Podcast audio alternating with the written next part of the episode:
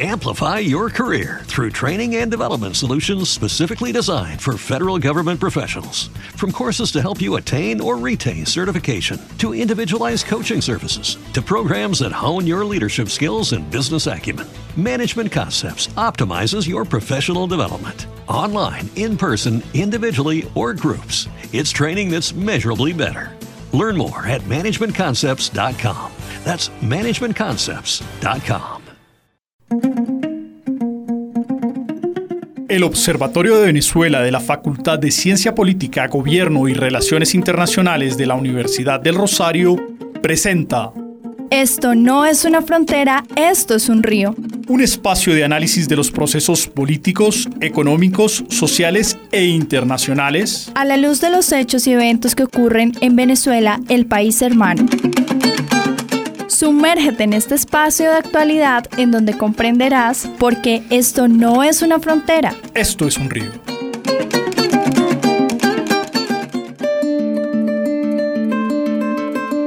Les damos la bienvenida a Esto no es una frontera, esto es un río, espacio del Observatorio de Venezuela de la Facultad de Estudios Internacionales, Políticos y Urbanos de la Universidad del Rosario un programa que se hace en colaboración con la organización civil Diálogo Ciudadano, una organización colombo-venezolana, y el apoyo de la Conrad Adenauer Stiftung. Hoy en un programa que hemos dado a llamar como el último libro de la periodista y antropóloga Catalina Lobo Guerrero, Los restos de la revolución. Hoy vamos a conversar con ella un poco sobre lo que fue su experiencia en Venezuela y la interpretación que ella puede hacer del actual momento que viven los dos países. Catalina, bienvenida. Hola Ronald, buenos días. Gracias por la invitación. Catalina, para ir empezando y un poco para irle contando a nuestros internautas que nos escuchan a través de la Universidad del Rosario o Rosario Radio, pero también en Caracas, en Petare, a través de radiocomunidad.com. Los restos de la revolución. Un poco cuéntales a nuestros internautas, a quienes nos escuchan, cuál es el tema central del libro, qué se aborda, qué se hace con, con las crónicas de tu experiencia como corresponsal en Venezuela. Bueno, pues justamente el libro es un intento de explicarme a mí misma y bueno, de paso a los lectores, eh, qué fue lo que sucedió en Venezuela como en un momento de transición que yo, bueno, eh, presencié, fui testigo allí como corresponsal extranjera y es a partir de la muerte de Chávez y luego el, reacomodo que hay al interior del país eh, con Maduro como presidente cómo eso también va afectando las, las vidas cotidianas también de otros personajes que van apareciendo en el libro y que hablan de un proceso también de como de fractura o de quiebre interno del país y de sus habitantes. Catalina, una cosa que ha sucedido en las últimas semanas en Colombia por toda la dinámica de la tensión social que estamos viviendo, eh, por las manifestaciones, los bloqueos y demás, es que se ha generado como una especie de rechazo hacia Venezuela y hacia los temas relacionados con Venezuela. Incluso en algunos espacios hay gente que dice que no se debe hablar de Venezuela para no distraer la atención de Colombia. Y como venezolanista te pregunto, eh, ya que has estudiado el tema de Venezuela, ¿por qué Venezuela es importante para Colombia? ¿Por qué a pesar de la crisis que estamos viviendo en nuestro propio país, es importante entender lo que está pasando, lo que pasó en Venezuela e incluso cómo el fenómeno migratorio contiene o trae parte de esos elementos. Pues mira, em, en todo lo que está pasando en estos momentos de estallido social en Colombia, siempre se habla de Venezuela como referente. Y yo veo que es un referente tanto desde la extrema derecha que siempre dice que aquí lo que está sucediendo es como una conspiración internacional, incluso financiada por Nicolás Maduro. No he visto yo las pruebas de eso y tampoco ellos las han aportado.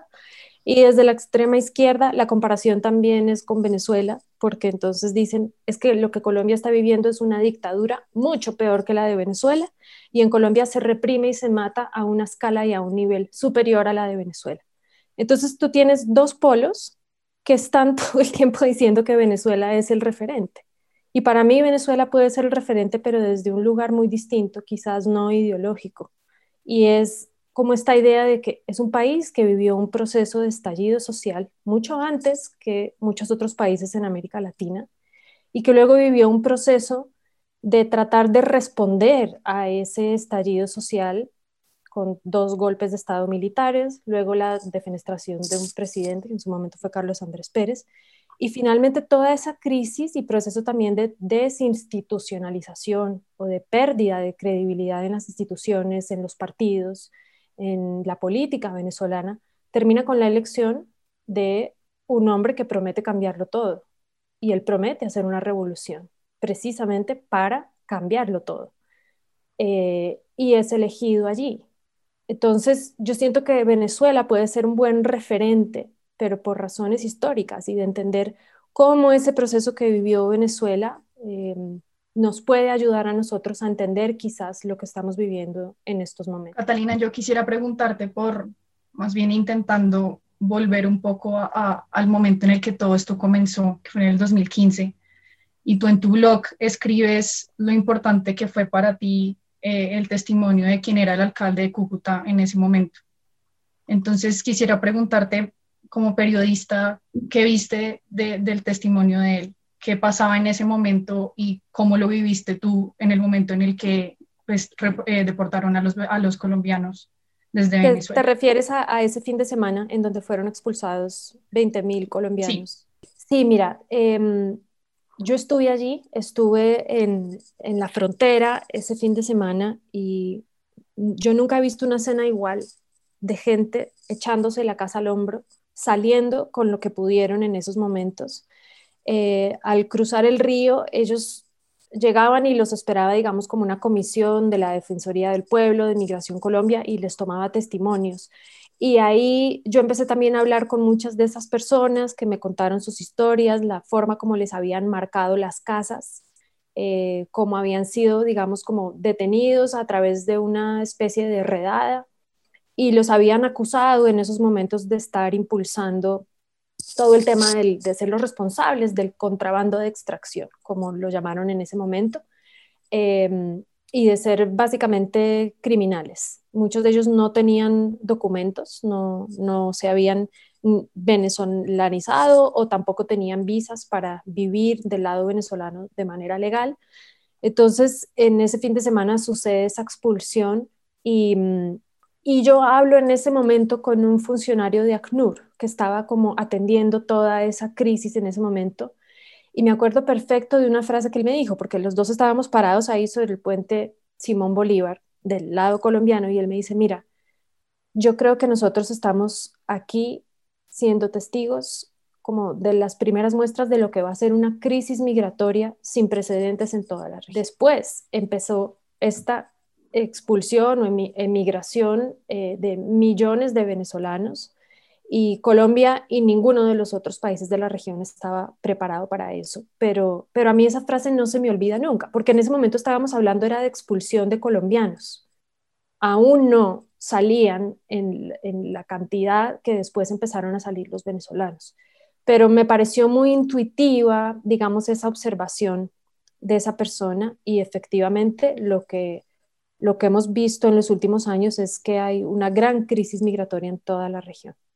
Catalina, tú, en tu libro hablas de un país con grietas, un país de rupturas, y justamente refiriendo un poco a la pregunta de Daniela, yendo un año anterior, en el 2014, si bien todavía no era la gran crisis sentida acá desde Colombia, sí empezamos a ver cómo la juventud empieza a salir de Venezuela empiezan a, salir eh, niños recién graduados del colegio, personas recién graduadas de la universidad. Allí, ¿qué pasó? ¿Qué pasó para que la clase media y sobre todo las juventudes de la clase media, porque antes habíamos reconocido una migración de élites, de sectores, pero en el 2014 empezamos a ver una, como un drama social un poco más amplio. ¿Qué ruptura sucedió en ese momento en Venezuela? Sí, eso que tú mencionas es cierto. Ha habido como distintas etapas migratorias. Em, y cuando yo empecé como a, tratar de entender qué estaba pasando, eh, me acuerdo que fui a la oficina, ya no me acuerdo como del nombre de este académico en la Universidad Central de Venezuela, pero él era como el, el responsable como de firmar los permisos de, homologación o, los, todo, o, que hacía los trámites de homologación para que estudiantes venezolanos que eran alumnos de esa universidad pudieran terminar sus carreras en otras universidades en otros países del mundo. Y la cantidad de solicitudes que había sobre una mesa, no estoy hablando de un escritorio, estoy hablando como de una mesa de juntas que había en ese salón en donde yo me reuní con él. Y no había un espacio en blanco.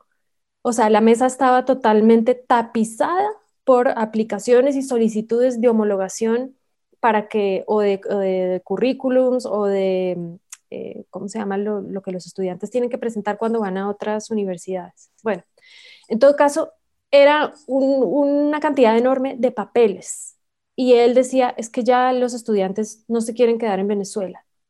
De esta universidad pública, pero también de otras universidades privadas, están buscando graduarse y terminar, irse o quieren ir a terminar en otros lugares porque sienten que aquí no hay futuro, que la vida que sus padres tuvieron que con la edad que ellos tienen, digamos, ellos comparan con una generación, con la generación de sus padres que, bueno, se pudieron casar jóvenes, pudieron comprarse su carrito, tenían un apartamento, podían pagar un arriendo, etc. Y aquí, por razones económicas, no daba.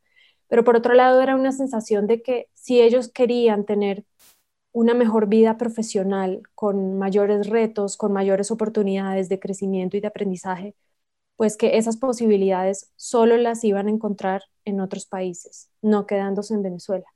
Em, y a mí todo eso me pareció muy lamentable y efectivamente muchos se fueron y en ese momento ya empezaron también, o sea, las colas, yo me acuerdo de ver las colas en los consulados y en las sedes, digamos, diplomáticas de otros países en Venezuela. Cualquiera que tuviera la posibilidad de sacarse una segunda nacionalidad porque sus abuelos habían sido inmigrantes de otros países, también empezaban a tramitarlo ya, porque estaban buscando una vía de salida eh, legal, digamos, emigrar, pero de una forma que fuera, digamos, lo menos traumática posible.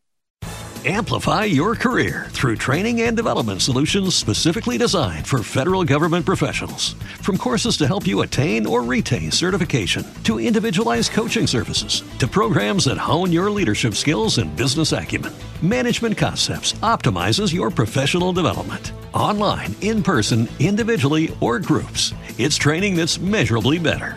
Learn more at managementconcepts.com. That's managementconcepts.com. Everybody in your crew identifies as either Big Mac Burger, McNuggets, or McCrispy Sandwich. But you're the filet fish Sandwich all day. That crispy fish, that savory tartar sauce, that melty cheese, that pillowy bun. Yeah, you get it. Every time. And if you love the filet of fish, right now you can catch two of the classics you love for just $6. Limited time only. Price and participation may vary. Cannot be combined with any other offer. Single item at regular price. Ba da ba ba ba.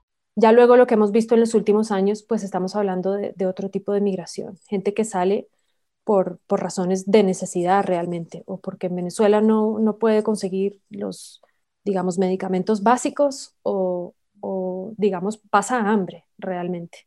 Continuamos en Esto no es una frontera, esto es un río. Vamos con conversaciones, el espacio de diálogo ciudadano.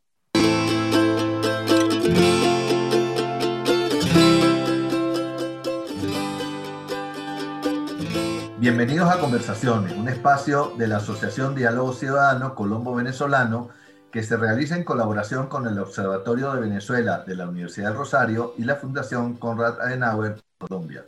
Soy Chomin Laceras y estaré con ustedes junto a Alejandro Martínez Oviedo. Hola Alejandro, ¿cómo estás? Hola Chomin, pues muy bien hoy teniendo nosotros como invitado en el programa a Douglas Oviedo, quien es directivo de Empre Colven, una organización de migrantes venezolanos asentada en Medellín. Sí, Alejandro, y con Douglas Oviedo hablaremos de la situación de los venezolanos en Medellín, en la segunda ciudad colombiana con más migrantes aquí, ¿no? Bienvenidos, Douglas. Hola, ¿cómo están, Shomi, Alejandro? ¿Cómo están? Un gusto, pues, estar aquí con ustedes. La verdad me siento muy, muy honrado. Estos son espacios que nos ayudan a todas las agrupaciones que hay de venezolanos migrantes aquí en Colombia. Entonces, estos son espacios, la verdad, muy importantes para hacer difusión. Así es, Douglas. Eh, cuéntanos de Emprecolven eh, la institución donde tú eres directivo, ¿desde cuándo está trabajando? ¿Qué objetivos persigue? Bueno, a ver, en Precolven nació en septiembre del 2016. Yo para esa fecha estaba trabajando con la alcaldía de Medellín, era coordinador de un CDES, un Centro de Desarrollo Empresarial Zonal, que es... Eh,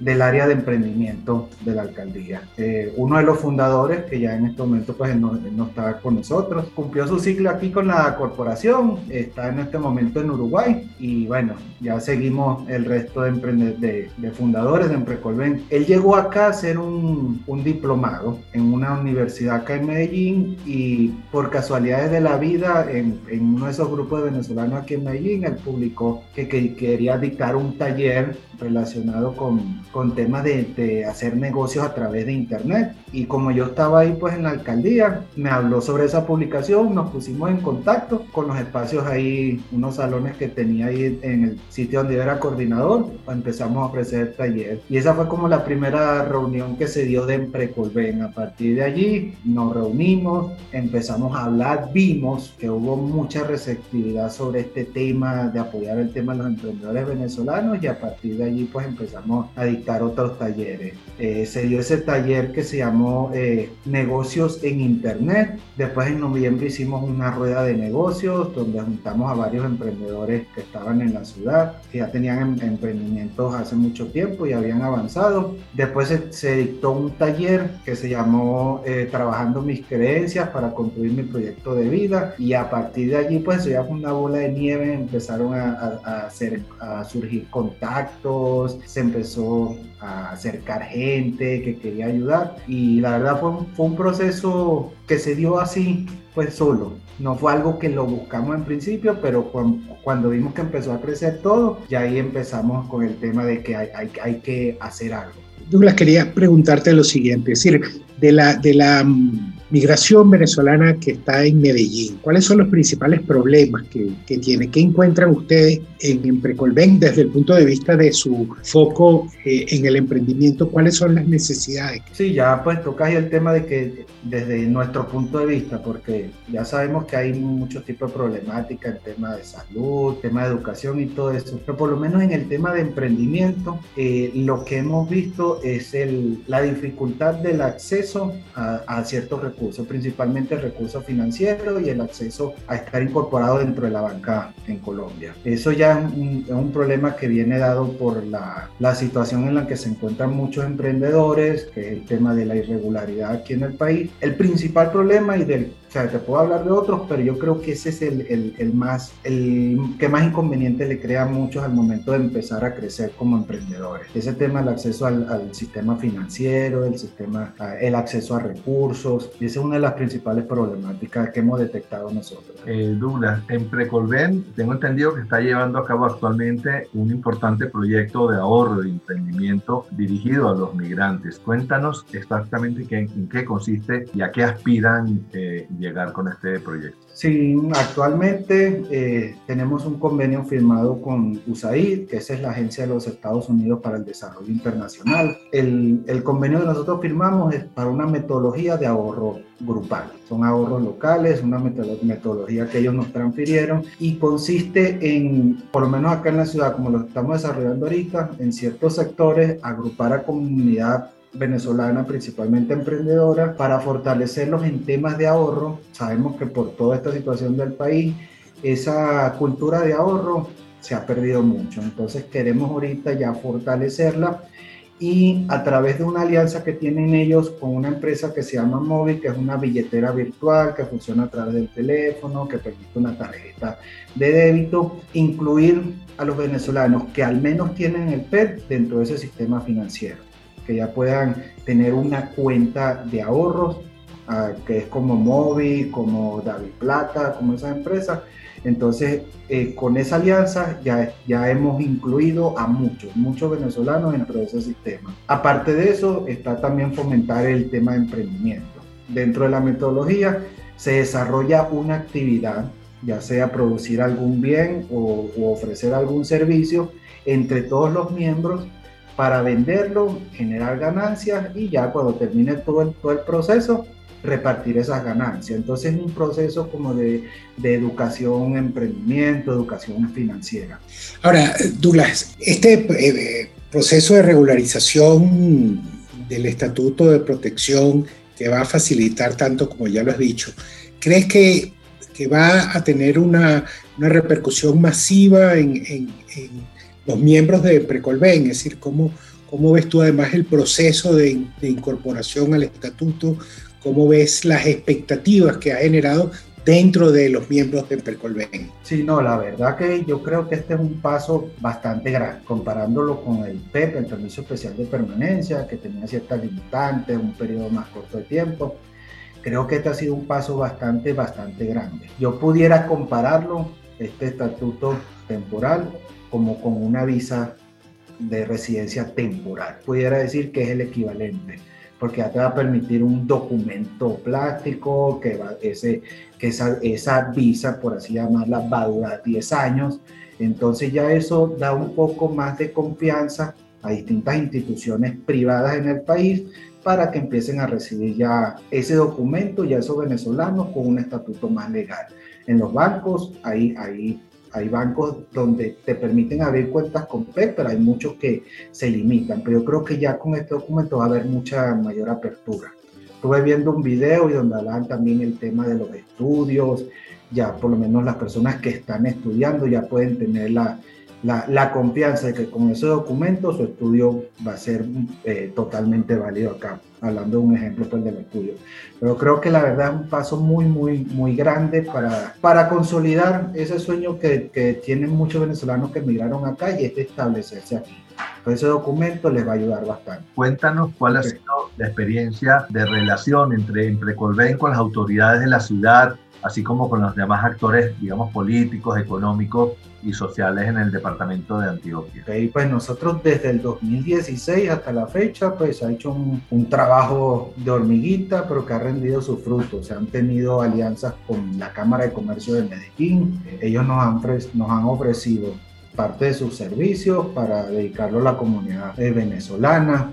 Hemos tenido también acercamientos con la Corporación Interactuar, que es una corporación bastante conocida y bastante grande aquí en Antioquia.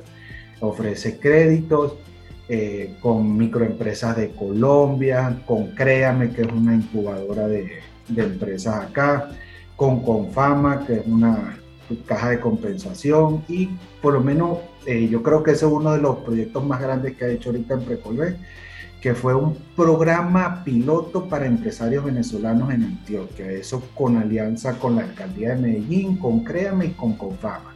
Se recibió todo el apoyo, fue un evento, pues en, las redes, en nuestras redes sociales pueden buscar los videos, fue un evento bastante grande contó con un taller de duelo migratorio, un taller de, de metodología Canvas, eh, un taller de pitch para que los emprendedores pudieran expresar verbalmente sus emprendimientos, un diplomado también que ofreció la Cámara de Comercio de Medellín y hasta un concurso se realizó donde se premiaron a, a emprendedores venezolanos a través del pitch.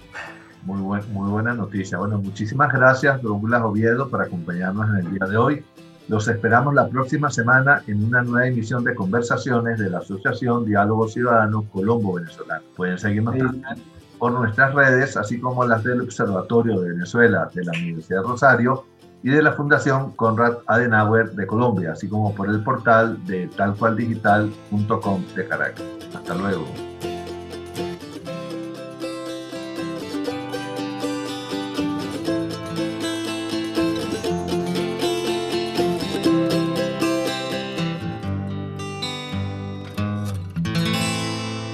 Continuamos en Esto no es una frontera, esto es un río espacio del Observatorio de Venezuela de la Universidad del Rosario. Hoy en un programa que hemos dado a llamar Los restos de la revolución.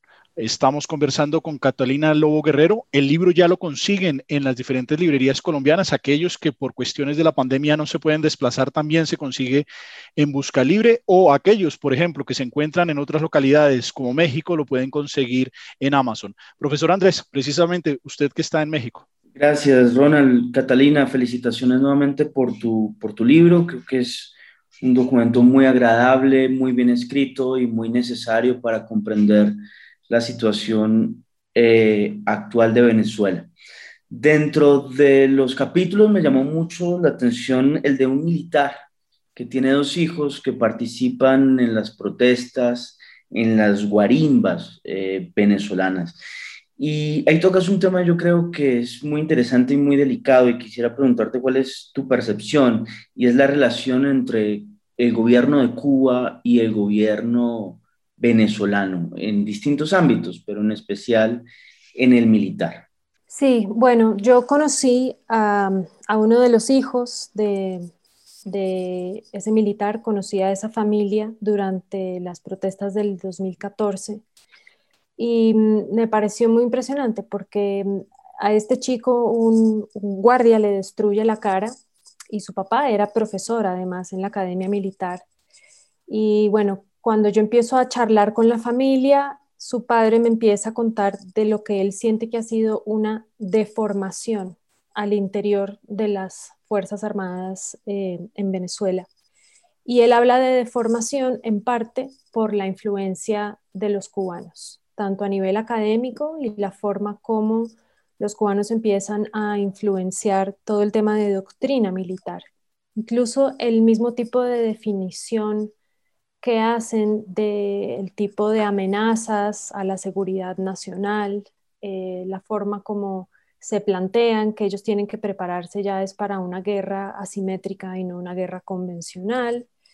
Em, y eh, me impresiona mucho la forma como em, él empieza a, a, decirme que la noche en que su hijo está en la calle protestando y no aparece y luego lo detienen los mismos militares, él no se atreve a llamar a sus propios compañeros militares desde su teléfono para preguntarles si saben algo de su hijo, que dónde lo tienen detenido o dónde está, porque hay una sensación entre ellos que todo el tiempo están siendo vigilados. Y a mí me impresionó mucho toda esa, esa forma como la contrainteligencia militar, muy asesorada por los cubanos, empieza también a operar y hace que dentro de las mismas filas y dentro de los cuarteles haya una desconfianza profunda, que todos se sienten permanentemente vigilados y que en el momento en que hagan algo que pueda ser, digamos, sospechoso o contrario a, digamos, a lo que deberían ser si ellos son unas fuerzas militares leales a Nicolás Maduro o, al gobierno, eh, que, ya te habla de una fuerza militar muy eh, politizada también. Eh, entonces, pues eso sí ayuda a, transformar la influencia de los cubanos, sobre todo en la parte de, inteligencia, ha sido, ha sido fundamental y ha cambiado la, forma de operar y de comportarse de los mismos militares venezolanos. Eh, Catalina, tú en tu libro eh, pues haces unas referencias y cuentas cosas, historias eh, sobre el, el, culto a la personalidad de, de, Hugo Chávez, pero no te quedas solamente ahí, sino que también de alguna manera haces ver que hay, que digamos, en el pueblo venezolano, en la ciudadanía venezolana, hay como una especie de necesidad de, buscar pues un salvador que lo que se expresa también en, en, algunos liderazgos de la, de, la, de la oposición. Cuéntanos un poquito esa, eso que tú pudiste apreciar en Venezuela. Sí, em, para mí, bueno, la, la, primera campaña eh, electoral que yo cubrí en Venezuela fue la última campaña de Chávez a la presidencia. Em, y ya él estaba enfermo y, y, ya era notorio que no era el mismo Chávez de otras campañas pero a la gente no, como que parecía no importarle eso mucho. A, los, a muchos chavistas eso no, no les hizo como dudar de su voto y ahí había un, un culto eh, a su figura y no sé si, si la palabra sea negación o si era que no querían pensar que él podía en algún momento dado desaparecer, pero votan masivamente por él millones de venezolanos, eh, a pesar de que eh, él tenía un cáncer, o sea, y, estuvo con la cabeza pelada, estuvo pasando por, por tratamientos muy fuertes de, de, quimio y de radioterapia. Y, mm, y antes de que él muera, digamos, hay como, como es, como un momento como de explosión en donde casi que era como un, un contrato que yo firmé con Chávez para siempre y siempre voy a votar con, por Chávez, aunque él esté en esas condiciones.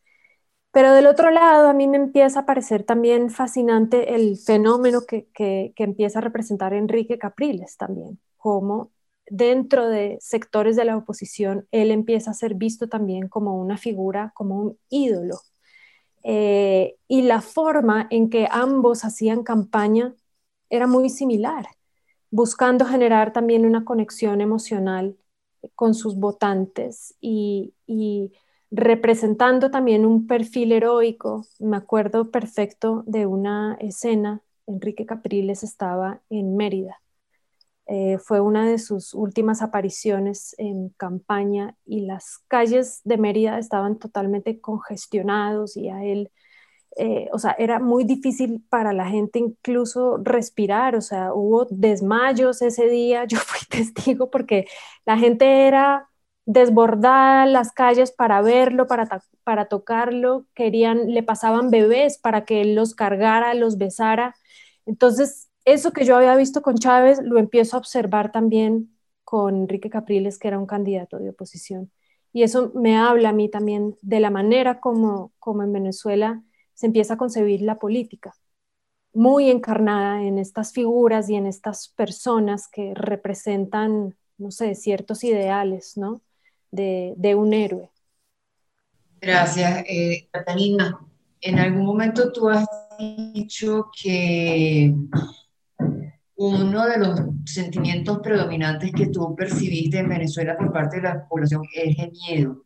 Quisiera que nos comentaras eh, cómo se caracteriza, cómo caracterizas tú ese miedo, miedo a que ya hablaste algo de los militares, este, pero más allá de, ese sector, eh, miedo a que y hasta qué punto eso puede ser un detonante, una motivación también dentro del conjunto de motivaciones para salir del país, sabiendo que, eh, bueno, dentro del concepto clásico de, refugio, este, una palabra eh, clave es temor fundado. Entonces, ¿hasta qué punto no estamos hablando de gente que no sale solamente porque no tiene medicina, no sale solamente porque el salario no le alcanza? ¿Hasta qué punto el miedo ese que tuviste eh, influye en la salida? Pero primero, ¿cómo lo caracterizaste en aquel momento? Gracias. Sí, em, mira, el miedo eh, el día que muere Chávez, yo apenas escucho el anuncio oficial de Nicolás Maduro diciendo que, pues, que el presidente está muerto, yo salgo a la calle de Caracas y lo que observo es como un afán desesperado por, por, de la gente por llegar a sus casas, como por refugiarse.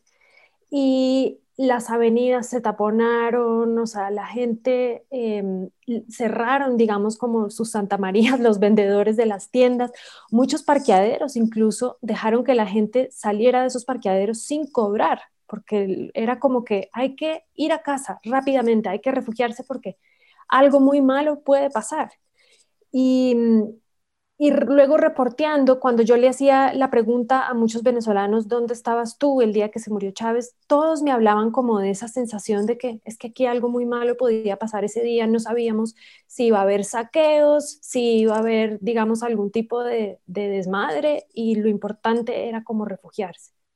Entonces, yo empiezo a partir de ese día a preguntarle a mucha gente, no solamente dónde estaban el día que se murió Chávez, sino a qué le tienes miedo, porque me sorprendió esa reacción colectiva que yo vi. Y ahí me empiezan a hablar es de otro tipo de miedos. Miedos que son mm, a veces más concretos, pero a veces más difusos, que la misma gente no sabía cómo decir exactamente a qué le tenían miedo Amplify your career through training and development solutions specifically designed for federal government professionals. From courses to help you attain or retain certification, to individualized coaching services, to programs that hone your leadership skills and business acumen, Management Concepts optimizes your professional development. Online, in person, individually, or groups, it's training that's measurably better. Learn more at managementconcepts.com. That's managementconcepts.com.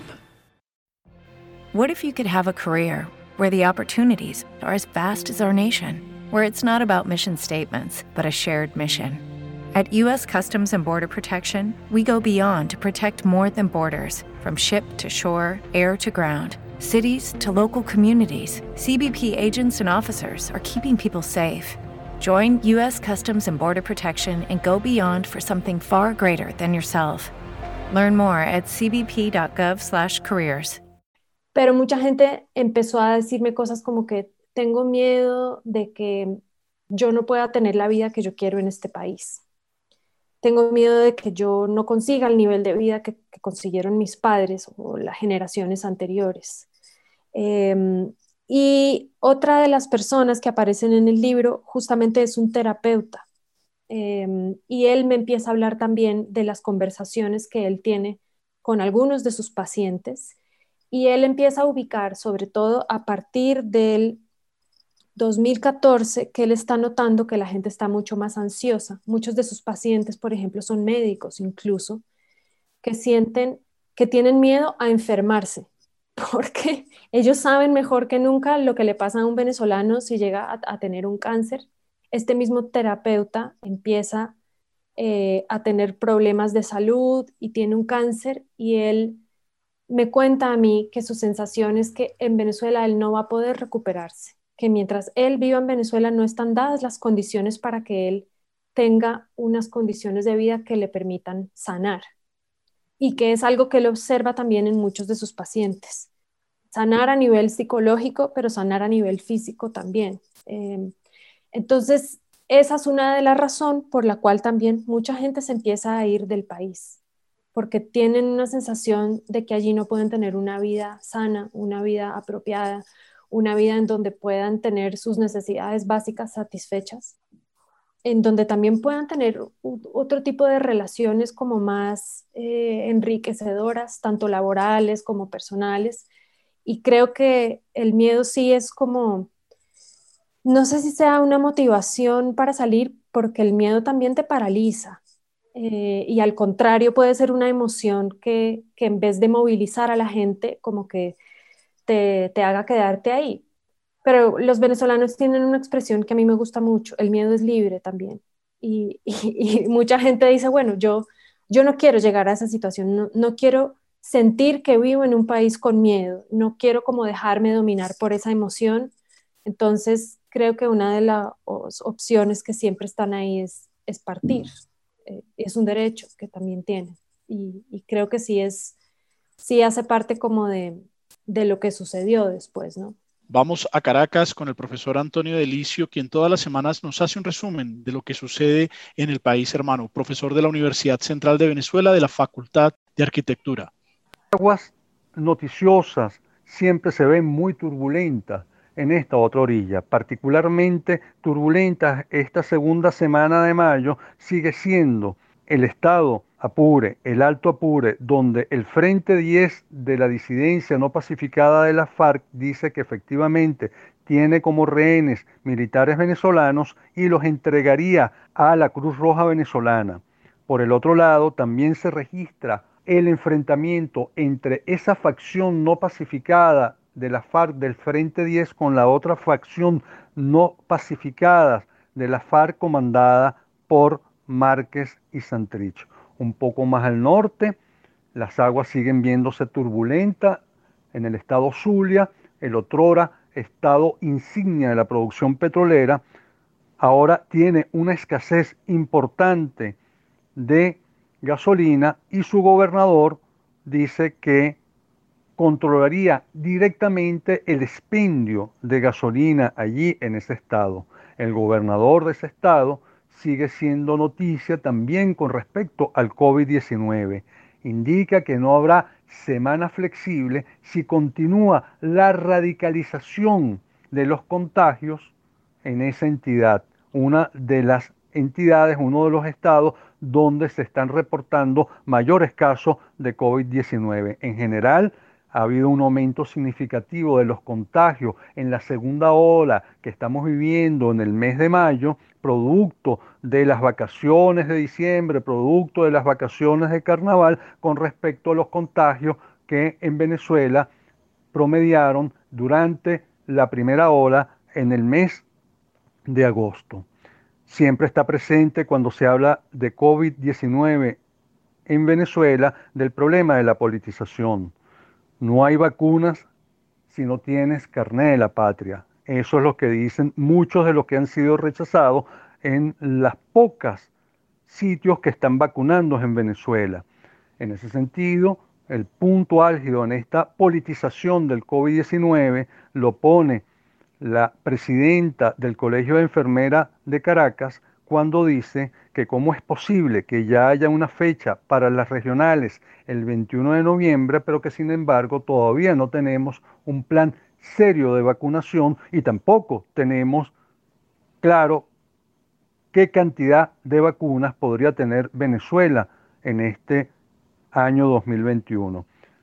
En el tema de la política, efectivamente, las regionales han sido noticia con la fecha que ya se ha adelantado del 21 de noviembre, pero también es noticia la aceptación de Maduro de dialogar con Guaidó en el marco del acuerdo de salvación nacional que presenta Guaidó y que ha sido aceptado por Estados Unidos, países europeos y que en ese diálogo participaría la mediación noruega. Sin embargo, muchos piensan que esta es otra manera, es otra vez una manera de Maduro de ganar tiempo con una negociación para llevar a la oposición a una participación masiva en las regionales, pero olvidándose de cualquier posibilidad de abandonar su presidencia, por ejemplo, a través de un revocatorio que debería estar planteado constitucionalmente para el año 2022. Lo dejo hasta aquí. Vamos a oír a quienes me acompañan en esta sección. Adelante, Andrés. Gracias, Antonio. Eh, complemento los sobre el, sobre el COVID en Venezuela, cerca de 211 mil contagios e infortunadamente 2.352 fallecimientos. Eh, yo tengo una pregunta para, te tengo una pregunta, Antonio, y, y, la misma para Alejandro, y es seguramente un tema que vamos a seguir discutiendo más adelante, pero eh, aparece Guaidó, aparece la denominada mesita, ya venía Capriles con el tema también eh, de, las, de los acercamientos o de los diálogos con el gobierno, básicamente para empezar a esbozar cuáles son los dilemas de la oposición a los que se enfrenta hoy la oposición venezolana, no solo de cara a estas elecciones regionales, sino eh, al 2022. ¿Qué opinas, Alejandro? A ver, bueno, Yo creo que hay, varios dilemas. una situación que es eh, estructuralmente dilemática es que el gobierno interino ha logrado construir un, apoyo muy importante a nivel internacional, pero el régimen ha seguido manteniendo control territorial y eh, al mantenerlo ha ido debilitando cierta una parte relevante de la fortaleza del gobierno interino. Eh, otra, otro dilema que tiene es justamente cómo hago dentro de ese esquema de, control rígido, eh, de estructura además muy militarizada, de ataque a la disidencia inclemente, ¿cómo hago yo para construir una fuerza interna? Es decir, ¿cómo hago yo para generar eh, una presencia eh, en las calles, cómo hago yo para generar una, una, protesta que además está allí, es decir, más del 80% de los venezolanos rechaza todo lo que está sucediendo en, Venezuela y rechaza al régimen, pero sin embargo, este, el, manejo, digamos, la, la, administración de la violencia por parte del régimen hace muy difícil que esto se exprese, sobre todo cuando se encuentra vinculado con otra cosa que es clave, que es el fenómeno migratorio. El fenómeno migratorio implica que gran parte de la gente que se ha ido del país ha sido la, gente joven, la gente que, que, se enfrentaba más, más directamente al, al, régimen. Entonces, bueno, e, esos son varios de los dilemas que veo. Sin duda hay muchos más, pero estos son algunos de los, de los más obvios.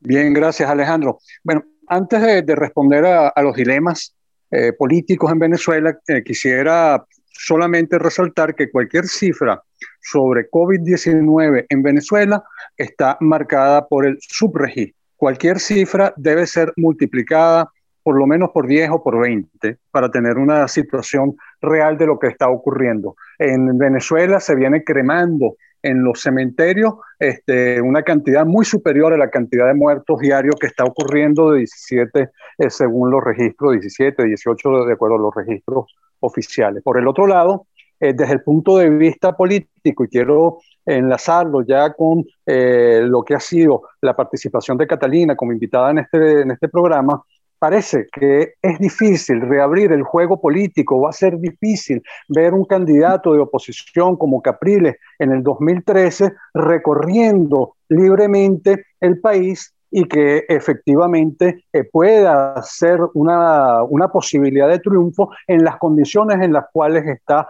eh, cerrado el juego porque a pesar del nuevo CNE sigue habiendo un control eh, importante por parte del madurismo chavismo en todo ese CNE. Estamos muy lejos de tener un árbitro electoral eh, que garantice la participación efectiva, democrática y, y, transparente de los factores de oposición y eso, bueno, será imágenes que quedarán para cuando Venezuela era un autoritarismo competitivo, como dicen los politólogos, y que eh, efectivamente ahora ha derivado en esto, eh, recordando que Maduro ya en el 2016 dijo que no iba a hacer elecciones eh, para perderlas. Por eso que no, no está planteado ni siquiera el revocatorio que está definido como una opción constitucional y que debería plantearse en un cronograma en el 2022. Así que bueno, esas imágenes de, la Venezuela participativa en los gobiernos eh, de autoritarismo no competitivo hay que dejarlas, me parece, para un pasado. Bien, agradeciendo Diálogo Ciudadano, al Observatorio Venezuela de la Universidad de Colombia, a la Conrad de Adenauer de Colombia, a Radio Comunidad en Venezuela eh, pasamos a, la coordinación en Bogotá. Adelante, Ronald. Gracias, Antonio. Y para cerrar ya con el último bloque de los restos de la revolución, como hemos llamado al programa de hoy, mismo título que tiene el libro de Catalina Lobo Guerrero, pues unas preguntas para cerrar, Catalina. Un poco te correspondió vivir la transición entre Chávez y Maduro, es decir, hasta el periodo en el que estuviste como corresponsal extranjera te tocó esa transformación. Y quisiera preguntarte ahora por la transición entre Maduro y Maduro. El Maduro de 2000, anterior a 2015 era un Maduro que todavía permitía las elecciones y de hecho en el 2015 se llevaron lo que se considera las últimas elecciones libres en Venezuela, pero el Maduro que viene después de 2015 es el Maduro que se radicaliza, el que transforma toda la dinámica de elecciones, el que incluso crea la Asamblea Nacional Constituyente y el que ya empieza a saber desde un poco desde la distancia. ¿Qué diferencias encuentras entre esos dos Maduros? Pues yo creo que Nicolás Maduro fue muy subestimado por muchos sectores, tanto en la oposición como en el chavismo mismo, porque lo que él ha demostrado eh, con el tiempo es que él ha ido posicionándose mejor y ha salido fortalecido de algunos episodios, de algunos diálogos que realmente para mí no han sido diálogos o procesos de negociación que realmente no han sido procesos de negociación. El, el 8 de diciembre del 2015, cuando se celebra una, como un evento en conmemoración, porque ese es el Día del Amor y la Lealtad a Chávez, eh, acaban de pasar las elecciones del 6 de diciembre del 2015 y Maduro esa noche em, da un discurso muy raro, muy largo, pero él dice una frase que a mí se me quedó grabada. Y él dice, yo estoy aquí es para hacer una revolución, para más nada. Yo no estoy aquí para ser presidente, yo no estoy aquí para hacer un gobierno, yo estoy aquí para hacer una revolución y punto. Y eh, si uno tiene en cuenta ese tipo de declaraciones, pues un revolucionario no, entrega el poder, no negocia el poder, no, no acepta ser derrotado en las urnas. Eh, los revolucionarios tienen otro proyecto que puede ser muy a largo plazo, pero tiene que suceder algo realmente, no sé, algo muy distinto para que él acepte ir a un proceso de negociación en donde se pueda negociar incluso su salida del poder. Yo no lo veo y no lo he visto en ninguno de los diálogos o intentos que, ha habido ahí de, negociación. Entonces, lo que uno ve también es que es un Maduro que ha ido aprendiendo también a leer mejor esa situación. Y, y, para mí el chavismo siempre ha sido muy hábil en eso de correr la arruga. O sea, son maestros en ir dilatando una y otra vez las situaciones de crisis hasta cansar y despistar a sus adversarios para irse ellos posicionando em, de, otra, de otra manera y fortaleciéndose. Entonces, el Maduro que empezó en el 2013 con muy poca legitimidad, dentro del mismo eh, chavismo ha ido sacando también a otras personas que de alguna forma hubieran podido hacerle contrapeso a su figura y ha ido generando como su propia manguala con otro tipo de personas allí, en particular los hermanos Rodríguez, etcétera, pero él ha ido como configurando también su núcleo de apoyo cada vez más cerrado. Em, entonces, eso es lo que, lo que yo puedo observar de, de él. Una pregunta desde Caracas, profesor Antonio. Sí, bueno, le quiero preguntar a Catalina, ya poniéndonos en perspectiva de la situación en Colombia sobre su conocimiento en Venezuela, ¿qué le dices a los que, a los que en Colombia están argumentando que la represión en Colombia es peor que la de Venezuela? ¿Y qué le dices a aquellos que eh, manejan como posibilidad eh, volver al chavismo del, del Chávez eh, y olvidarse de Maduro porque el chavismo de Chávez era realmente lo que podía garantizar eh, las posibilidades de progreso en Venezuela. Recordemos que un candidato o siempre candidato como Petro ha manejado esa tesis. El problema es que eh, Chávez, Maduro es distinto a Chávez. Bueno, esa misma teoría la manejaban también en Venezuela y a mí siempre me impresionó Amplify your career through training and development solutions specifically designed for federal government professionals. From courses to help you attain or retain certification, to individualized coaching services, to programs that hone your leadership skills and business acumen, Management Concepts optimizes your professional development. Online, in person, individually, or groups, it's training that's measurably better. Learn more at managementconcepts.com. That's managementconcepts.com. What if you could have a career where the opportunities are as vast as our nation, where it's not about mission statements, but a shared mission? At U.S. Customs and Border Protection, we go beyond to protect more than borders from ship to shore, air to ground. Cities to local communities, CBP agents and officers are keeping people safe. Join U.S. Customs and Border Protection and go beyond for something far greater than yourself. Learn more at cbp.gov/careers. incluso que muchos de los candidatos de, oposición, entre ellos Enrique Capriles, en sus campañas, etcétera, era muy cuidadoso en no atacar directamente a Chávez, ni en decir que toda la responsabilidad del desastre venía era por Chávez. Todo era siempre como, bueno, Maduro.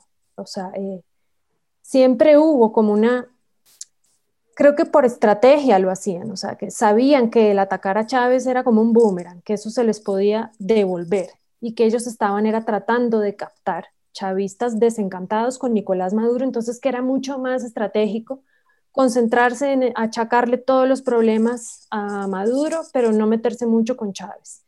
Y yo creo que en Venezuela em, eso ha pesado y que faltó realmente como un proceso como de sincerarse y de evaluar de una manera como más clara cuál es la responsabilidad de Hugo Chávez en todo esto no solamente a Nicolás Maduro. Pero bueno, como él es una figura tan eh, amada, idolatrada, eh, admirada por tanta gente, pues mucha gente se ha cuidado de eso. Frente al tema de la represión, yo no sé si uno puede realmente eh, comparar y decir cuál es una represión mejor o peor en cuál país. Para mí la represión y el abuso policial y el abuso militar eh, será siempre un abuso reprochable en cualquier país del mundo, llámese Colombia, llámese Venezuela. El criminalizar la protesta también es, es, eh, es condenable en cualquier país, o sea, la gente tiene derecho a protestar, por supuesto, de manera eh, pacífica, pero la realidad es que la gente también protesta de otras maneras. El cómo se responde a eso es ahí está como todo el quid del asunto y, fuerzas represivas ahí en, todas partes, lamentablemente. Em, no sé si, si haya contestado tu pregunta, pero bueno, esa es como la, lo que puedo decir al respecto. Mira, Catalina, creo que nos queda ya menos de un minuto para terminar, pero eh, de tu estancia en Venezuela de, casi cuatro años, eh, eh, ¿qué luces de esperanza ves tú allá? ¿Qué reservas hay para, para que pueda haber un futuro mejor para Venezuela. Yo me acuerdo que una vez tuve una conversación con Margarita López Maya y ella me hablaba de que Venezuela había tenido como un proceso fuerte em, donde se organizaron, sobre todo en los años 80 y 90, organizaciones de la sociedad civil fuertes y también experiencias dentro de los sectores populares y de los barrios de organizarse políticamente para reivindicar derechos y necesidades y otro tipo de como de bueno de anhelos como sociedad. Entonces, si allí hay un trabajo desde otros sectores, desde otros lugares que no son los tradicionales, quizás no son los partidos, em, pero dentro de la academia también hay iniciativas importantes. Yo creo que allí hay algunas luces y hay alguna experiencia que vale la pena ponerle más el foco y que ojalá pueda, de alguna manera, la, sociedad civil venezolana eh, encontrar otro tipo de propuestas que permitan una salida distinta o una respuesta mejor a la crisis que, vive el país, porque yo sí soy de las que creo que esta situación es a los venezolanos sobre todo, los que les corresponde encontrar otro tipo de alternativas y de salidas. Y creo que hay, un reservorio importante de gente muy lúcida, de gente con capacidades eh, y ojalá con la iniciativa y la apuesta para encontrar otro tipo de respuestas a la crisis política, social y económica que vive el país. Catalina Lobo Guerrero, muchas gracias por habernos acompañado el día de hoy en Esto no es una frontera, esto es un río. Lamentablemente llegamos al final del programa de hoy. En los controles, Nelson Duarte, esto no es una frontera, esto es un río. El Observatorio de Venezuela de la Facultad de Estudios Internacionales, Políticos y Urbanos de la Universidad del Rosario, con el apoyo de la Fundación Konrad Adenauer, presenta Encuentro con la Migración, espacio que aborda la movilidad humana, reconociendo su importancia, sus matices, sus complejidades sociales y sobre todo sus ventajas. Conduce la profesora Daniela Monroe. Dejaré mi tierra por ti Dejaré mis campos y me iré lejos de aquí.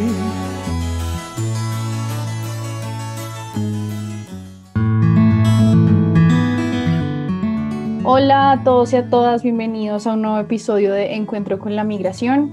Hoy vamos a hablar sobre el papel que han tenido los migrantes venezolanos en las protestas sociales aquí en Colombia a propósito del paro nacional.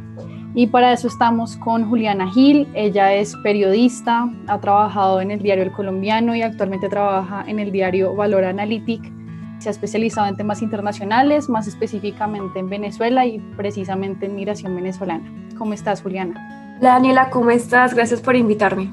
Bueno, y como el tiempo es corto, empiezo por preguntarte, según tu visión como periodista, ¿Qué se está diciendo de la participación de los migrantes venezolanos en las protestas? ¿A qué crees que se deben las narrativas que se han vuelto recurrentes desde el paro nacional de 2019 en cuanto a los venezolanos? Creo que la narrativa que hay en este 2021 es diferente a lo que vimos en el paro de 2019 que comenzó en noviembre y que es como la base de lo que sucede hoy en Colombia, particularmente porque antes, en 2019, vimos cómo desde las redes sociales y desde cadenas de WhatsApp era mucho más frecuente que la ciudadanía estuviera tomando un discurso xenófobo en el que apuntaba a los hermanos venezolanos como uno de los motivos que estaban impulsando las movilizaciones. Ahora lo que está sucediendo es que si bien sí hay discursos que están apuntando al extranjero como un factor, entre comillas, de riesgo en este contexto en el que vivimos en Colombia, pareciera que la ciudadanía está más enfocada en las problemáticas internas, en lo que está pasando en Colombia, que en apuntar al externo. Incluso estamos viendo cómo hay una inconformidad social bastante latente, bastante fuerte contra el gobierno, que se está manifestando más que esas manifestaciones xenófobas, pero hay que decirlo, y es que desde actores institucionales ha habido discursos que apuntan al migrante como un factor que está influenciando en este contexto las movilizaciones. Hablo particularmente de lo que hemos visto en Cali, también lo hemos visto por parte del partido de gobierno, en el que un representante para el exterior eh, comentó que parte de lo que sucedía en Colombia tenía que ver con la injerencia venezolana en el país. También lo vimos por parte de otras instancias del gobierno nacional que han apuntado al migrante como un factor en esta situación, pero hay que decir algo y es que lo que pasa en Colombia viene de un contexto netamente colombiano de una historia de conflicto, de una historia de inconformidades sociales con el Ejecutivo que no tienen mucho que ver o no tienen nada que ver con la migración venezolana. Es muy particular como en, esta, en este fenómeno que estamos viendo de procesos en este, en este tiempo que va entre abril y mayo, la ciudadanía no ha tomado tanto ese discurso de apuntar al migrante como un factor que está incidiendo las movilizaciones, sino que son las autoridades locales y nacionales las que están apuntando a ellos. Pero es muy preocupante esto de ver cómo desde las autoridades nacionales y locales comienza a haber un discurso en el que apuntan al migrante como un factor que está incidiendo en las movilizaciones, porque al fin de cuentas son personas que tienen un micrófono ante la ciudadanía, son personas que tienen una gran influencia y cuyos mensajes efectivamente pueden replicarse y tener una incidencia mayor en, en las personas. Hay que decir que la migración venezolana no es un motivo que está alentando las protestas. Ese poder no existe. La migración venezolana está enfocándose en sobrevivir. Y claramente ha habido algunos casos eh, particulares en los que se encuentran irregularidades con migrantes venezolanos, pero no son el común denominador. Y lo que sucede cuando hay un vocero, sea nacional, departamental o local, que apunta al venezolano, que apunta al migrante, al ciudadano extranjero en general, como una persona que tiene algo que ver con las inconformidades sociales, esto hace que se genere una espiral de xenofobia que es difícil de detenerse. Liana, hablemos ahora de un caso bien específico que es el caso de Cali. ¿Cuáles son esas tensiones que se están dando en el contexto de las protestas en esta ciudad con respecto a los migrantes venezolanos? Hay que tener en cuenta que Cali es una ciudad clave para la integración de los venezolanos, está en el top 5 de las ciudades que más venezolanos han recibido, pero a la vez Cali está inmersa en una región, es, está, está, es el centro urbano de una región que ha tenido una historia de conflicto bastante marcada y una historia de inequidad. Y en esta coyuntura que estamos viendo, en la que Cali es el centro de todas estas discusiones y de todas las, entre comillas, vandalismo, como le llaman las personas del gobierno a lo que está sucediendo, hay que tener en cuenta el pasado de Cali. Se ha visto que desde la alcaldía municipal, en repetidas ocasiones, y creo que desde el día número 2 de este paro nacional, se estuvo apuntando a una incidencia de migrantes en los hechos de vandalismo, una incidencia de migrantes en las manifestaciones. Mm, pero lo que sucede en Cali tiene que ver con un contexto histórico de la ciudad.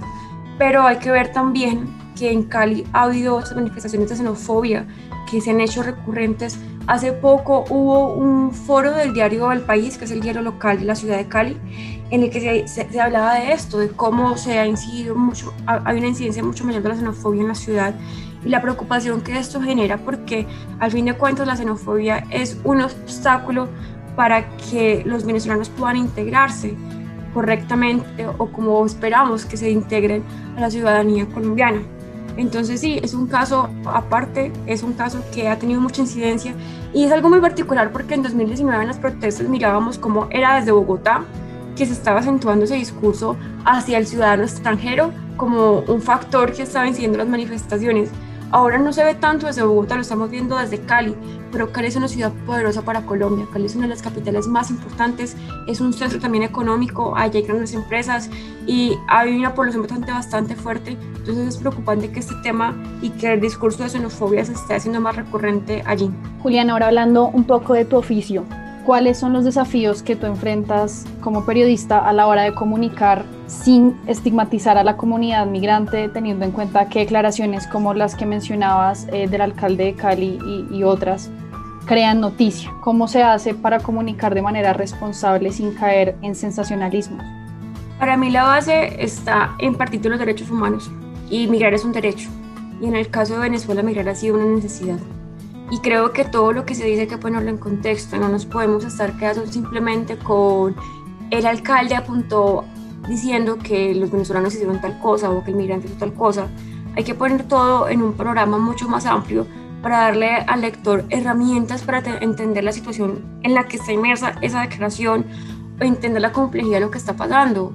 El paro nacional de Colombia es algo grande, es algo que ya lleva más de dos semanas, que parece que aún no va a terminar. Y el capítulo de que en una ciudad, una autoridad local o que una autoridad policial encontró a uno o dos ciudadanos extranjeros incidiendo en algo en esto, es algo pequeñísimo respecto a el gran escenario que tenemos lo que pasa en Colombia. Entonces lo más importante es eso, darle el contexto a las personas.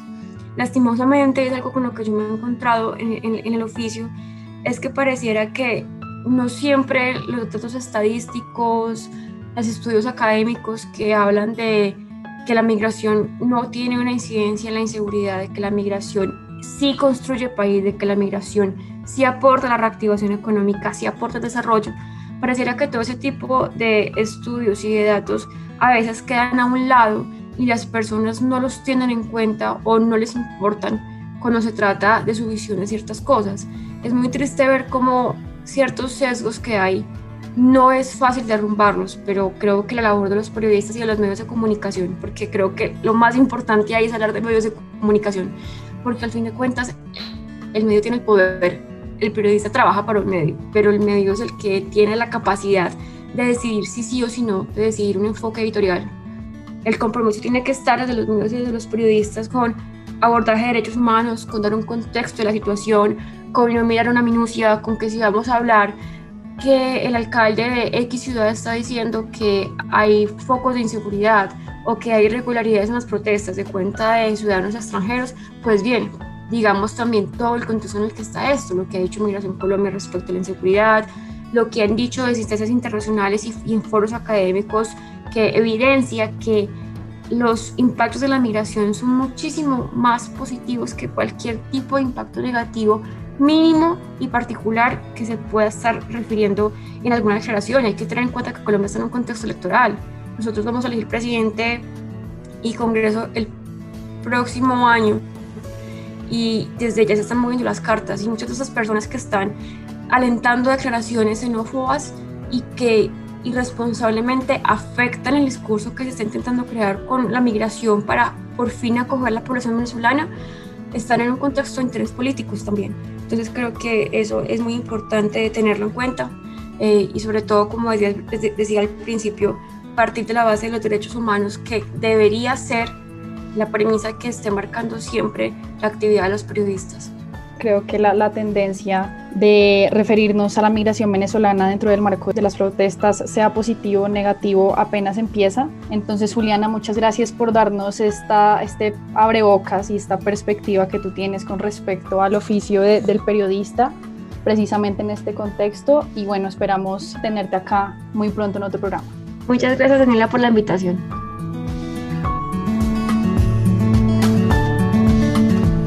Esto fue Encuentro con la Migración.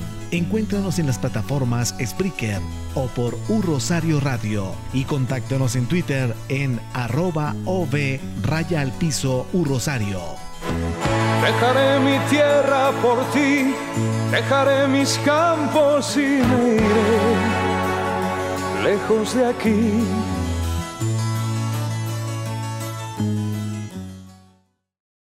Amplify your career through training and development solutions specifically designed for federal government professionals. From courses to help you attain or retain certification, to individualized coaching services, to programs that hone your leadership skills and business acumen, Management Concepts optimizes your professional development. Online, in person, individually, or groups, it's training that's measurably better.